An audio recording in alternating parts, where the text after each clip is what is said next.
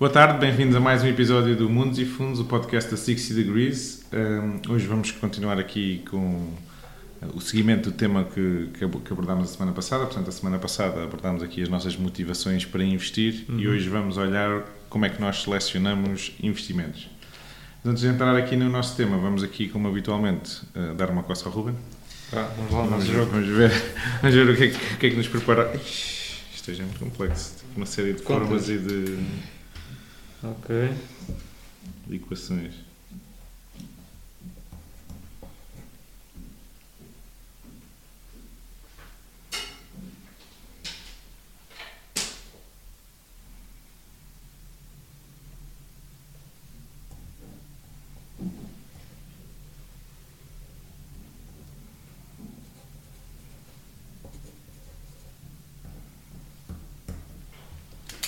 Cheguei um valor. Já chegaste a um valor? Cheguei um valor. Eu levo sempre muito tempo. Three days later.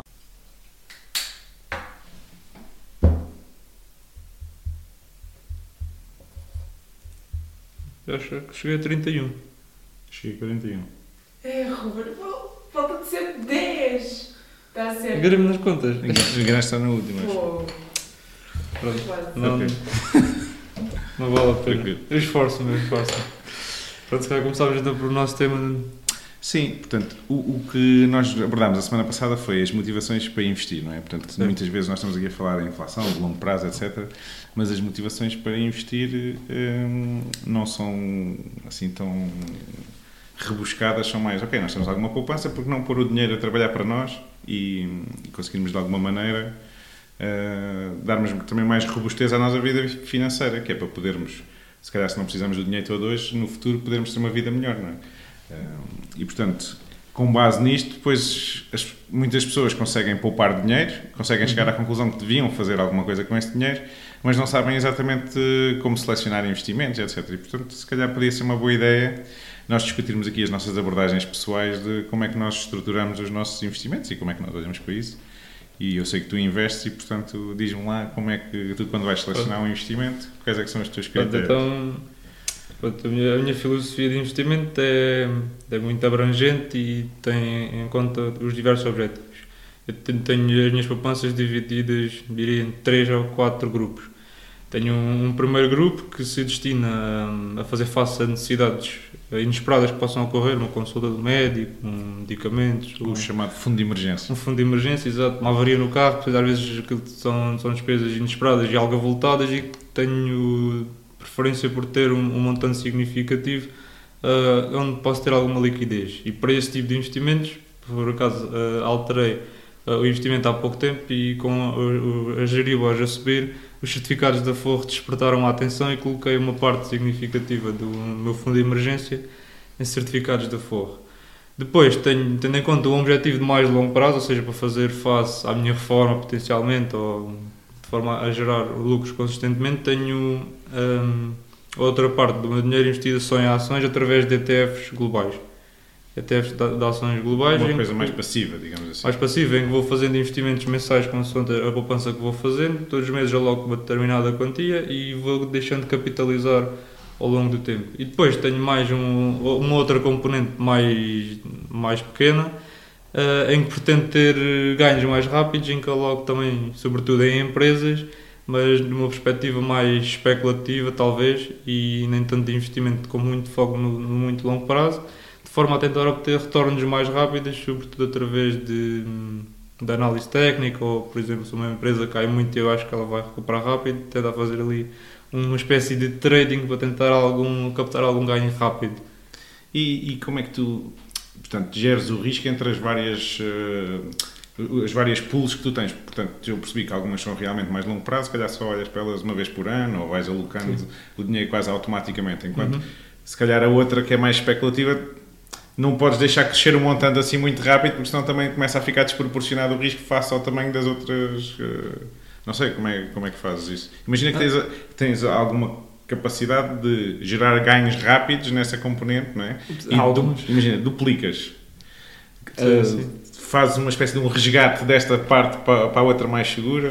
Sim, quando, quando consigo um ganho rápido repentino, Portanto, tenho uma filosofia acima dos 35% já é um ganho significativo em que depende se acreditar nessa posição, vendo uma parte e mantenho com uma parte mais reduzida e procuro outra, outra investimento, porque as oportunidades estão sempre a aparecer e nós nunca sabemos ah, quais são concretamente. Mas a minha filosofia nesse lote mais especulativo só tenho até 10 empresas, nunca ultrapassa as 10 empresas e se achar que uma oportunidade nova está a surgir, tenho que ver desfazer-me de uma que já existente E, e para comprar. registras periodicamente quanto é que vale esses investimentos, no fundo, sim. para teres um histórico do como é que evoluiu. do- nunca tento, como tenho 10 empresas, tento que nenhuma delas passe dos 10%.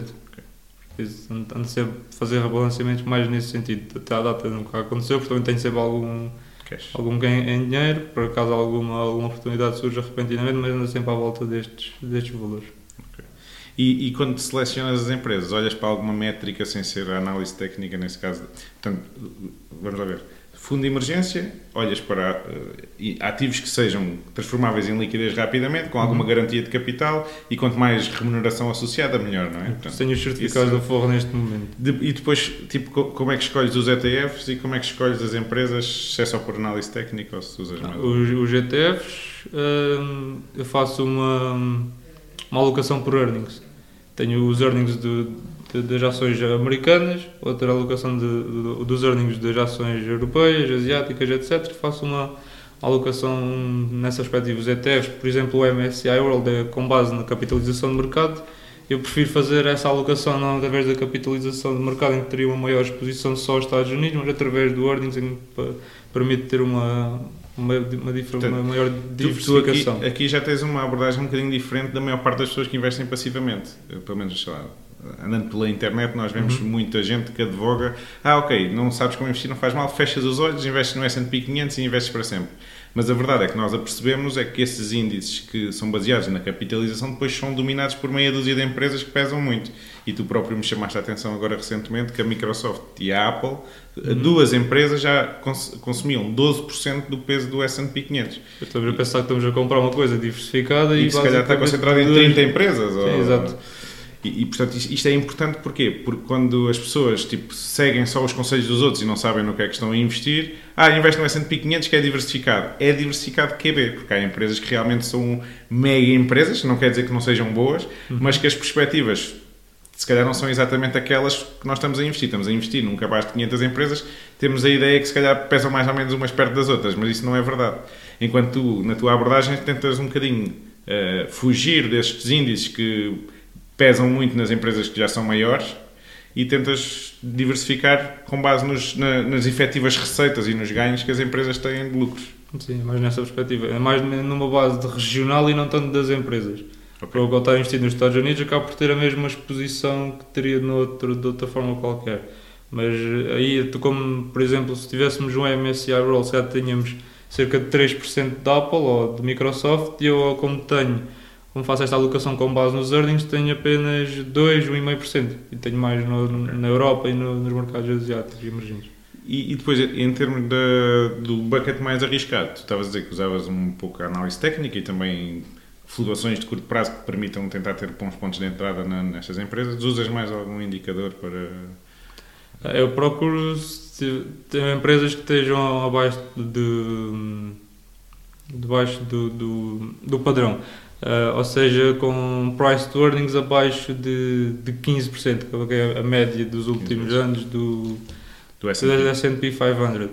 Eu tento procurar, esse é um dos primeiros requisitos, e depois dentro de- dessa métrica depois procuro empresas que tenham atrás de um momentum, ou seja, que tenham passado por desvalorizações repentinas e que provavelmente vão Foram recuperar, exageradas, calhar. foram exageradas, ou então com base noutros padrões técnicos, canais de tendência ascendente ou notícias, algo do género. Então, Eu devo dizer que, face à minha abordagem, há aqui algumas coisas que são diferentes, obviamente. Que A nossa idade é diferente, os nossos objetivos também são diferentes. Fiquei muito bem impressionado com essa tua diversificação dos ETFs, porque tens em atenção este fator extra que é não me interessa só o market cap, porque isso depois acaba por ser também um investimento de manada, que é se toda a gente investe passivamente, depois não há ninguém que diga, ok, esta empresa é melhor que aquela, então estamos só a comprar as maiores com um peso maior, e isso, Uhum. isso pode de alguma maneira causar aqui alguns transtornos no mercado que quando alguém se aperceber que está sobreinvestido numa empresa, de repente eh, isso, isso pode, pode levar a flutuações que não sabemos explicar.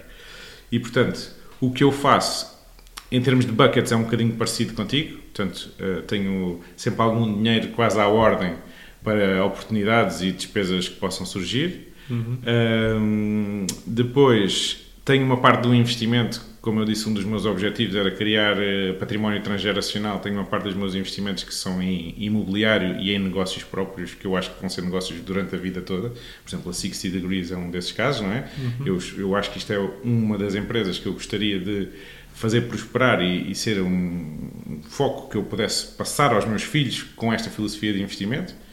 Um, e depois também tenho uma parte que hum, sou, tomo riscos muito agressivos no mercado de ações.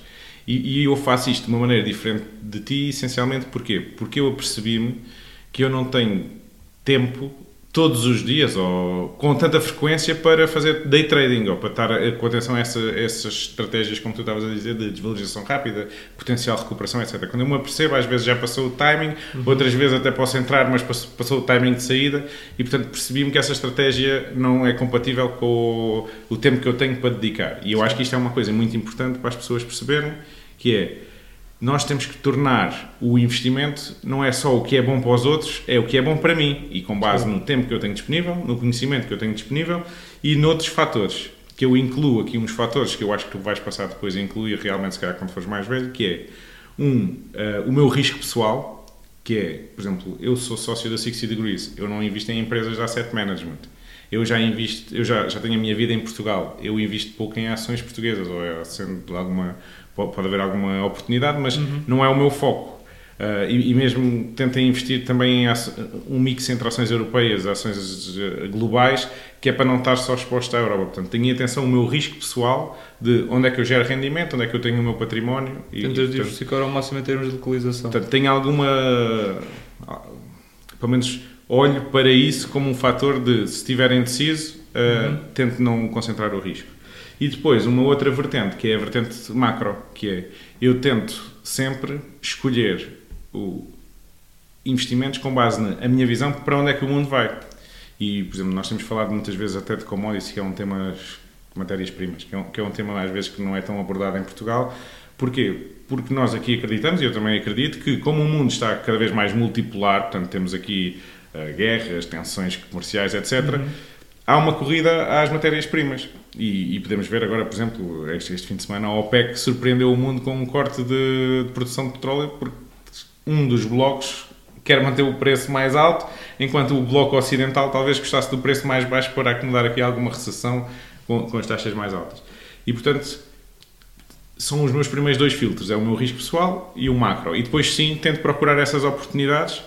Uh, também sou um bocadinho como tu, que é chama-me a atenção algo que tenha desvalorizado muito, especialmente nas empresas grandes que têm um negócio consolidado, portanto devia ser um negócio relativamente estável. Quando há um sobressalto, vamos ver se mudou realmente alguma coisa naquela indústria ou naquele negócio, ou se pode ser uma oportunidade porque surgiu ali, sei lá, um grande fundo ou, ou um grande acionista pode querer sair e isso estar a gerar ali alguma flutuação de curto prazo uh, alguma capacidade de uma empresa que tenha vindo a perder negócio durante algum tempo e que muda a administração e que pode haver um turnaround na empresa, eu gosto uhum. de investir em, em histórias dessas. E, e, porque são histórias também que têm um risco elevado, mas que também têm um potencial de a médio e longo prazo, portanto, não, não tanto no curto prazo, a médio e longo prazo tem um potencial de recuperação que pode ser muito impactante na minha carteira de investimentos. E adicionalmente, olho muito para o price to earnings, portanto tu também olhas, e para a sustentabilidade dos earnings, no sentido de se as vendas da empresa uh, tiveram alguma quebra ou são muito voláteis, se a empresa produz, produz cash flow constante, não só os earnings, que às vezes podem estar mascarados com algumas rubricas uhum. contabilísticas, mas se o dinheiro libertado para pagar as, o, o, investimento ou para pagar a dívida, etc., é consistente, isso é, isso é uma, uma parte importante da minha análise. E depois, sim, quando seleciono empresas que tiveram provavelmente problemas. A maior parte das empresas que eu seleciono são empresas que as próprias empresas ou a indústria onde elas estão inseridas tiveram problemas, em que eu acredito que há uma capacidade de macro da leitura geral que eu faço do mundo de esta indústria, por exemplo, recuperar e que tem fatores que são empresas bem posicionadas ou que têm um, um modelo de negócio ou que estão numa geografia que me agrada e, portanto, tento capitalizar uh, essas oportunidades de curto prazo assim. Mas o, o, meu objetivo como um todo, a minha carteira como um todo, é ter uma mistura entre ativos que não são tão do curto prazo como o teu fundo de emergência, mas são ativos que produzem cash flow constantemente, como é o caso do imobiliário. Que se eu precisar de aumentar o meu cash disponível no curto prazo em 2, 3, 4 meses que eu não tenha gastos, eh, ou que eu não faça investimentos, posso aumentar o cash que eu tenho disponível. E depois ter alguns investimentos, como são estes casos destas empresas, destas ações, em que são mais focados no médio prazo, eu diria, se calhar períodos de 2 a 3 anos, que são períodos em que eu digo assim, ok, houve realmente aqui uma fase negativa e há aqui uma janela que eu acredito que pode haver uma fase positiva. Depois pode-se confirmar ou não se confirmar e aí depois eu vou ajustando a minha carteira em consonância e também fazendo rebalanceamentos e, e, e como tu, tu referiste, que é uma parte muito importante que é controlarmos o risco. Mas essencialmente, acho que se calhar compondo aqui as nossas abordagens numa, numa parte mais generalista, portanto nós temos que olhar para o nosso património como um todo, uhum. perceber onde é que estão as nossas necessidades de, para nos sentirmos bem e, e, seguros, portanto, termos algum dinheiro disponível para o caso de acontecer alguma coisa e depois investirmos com uma filosofia que seja compatível connosco próprios e com o nosso risco e com o conhecimento que nós vamos adquirindo e podem dizer o que quiserem, mas eh, para mim o melhor curso para investir nos mercados é investir nos mercados. Nós vamos sempre ter perdas, quer sejamos o melhor investidor do mundo ou, ou, ou o pior, Vamos, mas, mas, essas perdas têm que nos servir para fazer aprender. Eu acho que é isso é que é a parte importante que eu acho que tu já passaste, que é já aprendeste que quando tens uma perda tens que ir analisar o que é que te aconteceu, porque é que tomaste aquela decisão e perceber se, ok, até foi uma boa decisão, mas tive aqui uma, um desenvolvimento no mercado que foi inesperado, ou se foi uma má decisão porque houve aqui alguma coisa que eu entusiasmei-me e pus peso a mais naquela posição, uma coisa desse género, e eu acho que isso aí é que vai fazer com que todos os investidores tenham um melhor curso, que é vão pagando sobre os seus próprios investimentos. Os erros têm que ser aprendidos e incorporados na nossa filosofia de investimento que é própria. Quem não tem tempo para investir pode delegar, como nós temos uh, sublinhado muitas vezes, mas tem que ter uma outra componente, que nós depois podemos falar se houver interesse, que é como avaliar as pessoas a quem eu delego. Portanto, como é que eu avalio se os objetivos de investimento estão a ser cumpridos e se. Uh, até pode ter havido um resultado negativo, mas é culpa do, da metodologia que eu escolhi, escolhi o gestor errado para o meu objetivo, ou se é culpa do mercado porque foi inesperado e eu escolhi bem, mas há aqui uma fase negativa. Portanto, é isso que eu acho que nós temos de ter atenção, que é os mercados são compostos por um conjunto de gente muito inteligente, ninguém está para perder dinheiro de propósito. Como nós já também dissemos várias vezes, as, as, pessoas que trabalham nas empresas todos os dias tentam gerar valor, ninguém está a, a, a, a perder valor, as empresas querem uhum. crescer, vender mais, ter mais lucro. Portanto, há um conjunto de pessoas que estão a trabalhar para gerar dinheiro nos mercados financeiros. E, portanto, quando nós temos uma perda, e, e mesmo o resto do mercado tem uma perda, como o ano passado, por exemplo, que os ativos financeiros valorizaram muito, é importante nós percebermos o que é que está errado. Se foi uma simples onda no mar ou se é um, uma construção uh, estrutural que nós temos, uma concepção errada da abordagem que nós fizemos ao investimento e temos que analisar e depois alterar eh, consoante essa conclusão. Então, se calhar este episódio já vai longo, se calhar deixávamos os nossos, os nossos, os nossos ouvintes refletir sobre o assunto e no próximo Sim. episódio voltávamos a, é, a é, abordar. Este, este tema às vezes é um bocadinho denso porque hum, envolve muitos conceitos, portanto falamos aqui análise técnica, uh, price to earnings, etc. Uhum. E portanto nós podemos uh, desmistificar isto, mas acima de tudo é, é as pessoas têm que só complicar até onde estão confortáveis com o assunto. Se não estão confortáveis e, e, dizem assim, eu acho que para evoluir devia complicar mais, então tenho que ir aprender mais sobre o assunto, ou então se calhar acrescentar às vezes uma camada de complexidade não torna a coisa melhor e, e temos que nos manter uh, com uma abordagem simples e, e, com bom senso, que é uma coisa muito importante e difícil de, de medir. Uh, e portanto, sim, vamos acabar. E obrigado. Sim. Até uma Até próxima.